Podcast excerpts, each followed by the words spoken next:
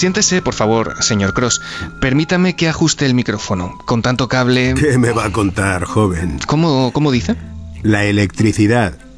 Un gran avance, sin duda, pero a la vez causa de muchos problemas. Al menos lo fue para mí.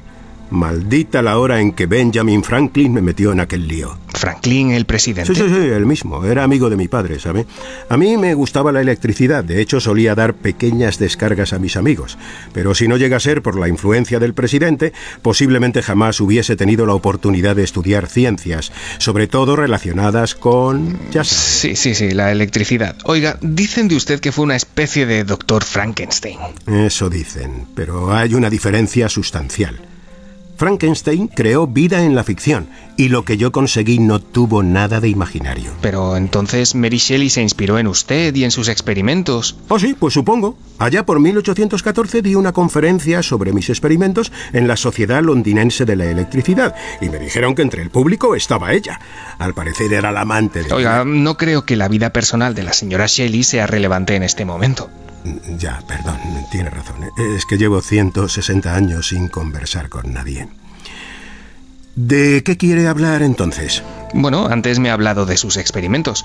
Cuénteme, ¿cómo pretendía crear vida?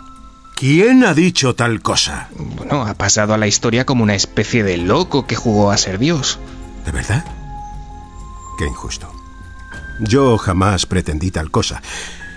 Simplemente fue un accidente. Estaba haciendo unos experimentos sobre la formación de los cristales. Eh, ¿Sabe usted lo que es la piedra pómez? Bueno, es igual. La cosa es que si mezclamos un fragmento con ácido clorhídrico y silicato de potasio y a eso le aplicamos una corriente eléctrica... No me diga más. Explota. Calle, necio. Teóricamente, a las dos semanas tendrían que haber aparecido cristales. ¿Y? Pues nada, que de cristales ni rastro. Vaya por Dios. ¿Entonces? Pues ahí está la cosa, que a las dos semanas miré por el microscopio y observé una especie de puntos blanquecinos como semiesferas que surgían de la muestra. ¿Y qué eran? Agárrese a la silla. Resulta que una semana después de cada uno de aquellos puntos habían salido unos siete u ocho filamentos. No sabía qué pensar hasta que me di cuenta. ¿De qué? Patas. Eran patas y aquellos puntos eran insectos que habían surgido de la nada. Eran una especie de ácaros de color blanco. ¿Quiere usted decir que... Sí, sí, sí. Había creado vida por accidente. Y a los 28 días empezaron a mover las patas y poco después se separaron de la piedra y empezaron a moverse a voluntad. Caray, ¿y cómo se sintió? Me quedé atónito, como comprenderá. Ya, pues mire las vueltas que da la vida.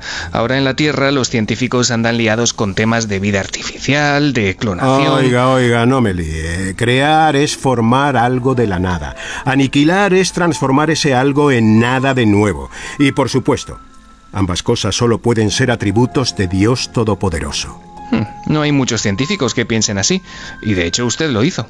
Sí, pero incluso a mí mismo me costó creerlo.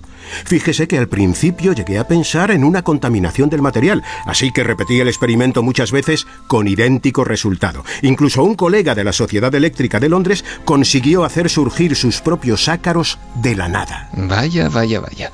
Pero entonces debería haber sido usted recordado como un genio. El horno no estaba para bollos a finales del siglo XVIII. Encontré tanta virulencia e insultos como consecuencia de mis experimentos que llegué a creer que había cometido un crimen al llevarlos a cabo. Figúrese, si yo solo quería formar cristales. Ya, ya, ya, entiendo. Los habitantes de Somerset, le había dicho que soy de Somerset, bueno, pues la mayoría creyeron que estaba loco. Alguno dijo que estaba poseído por el diablo. Había un sacerdote, el reverendo Smith, que se atrevió a realizar un exorcismo a mi casa por petición popular. ¿Quién cree usted que era el loco? Ya, ya, ya. Oiga, no quiero robarle mucho más tiempo. Ojalá que en Milenio 3 quede claro esta noche que no fue usted un científico chiflado, sino un adelantado a su tiempo. Seguramente un incomprendido. Quizá un sabio. No, no, no exagere, joven. Si quiere un titular, apúntese este. La suma de todos los conocimientos humanos no son más que ignorancia.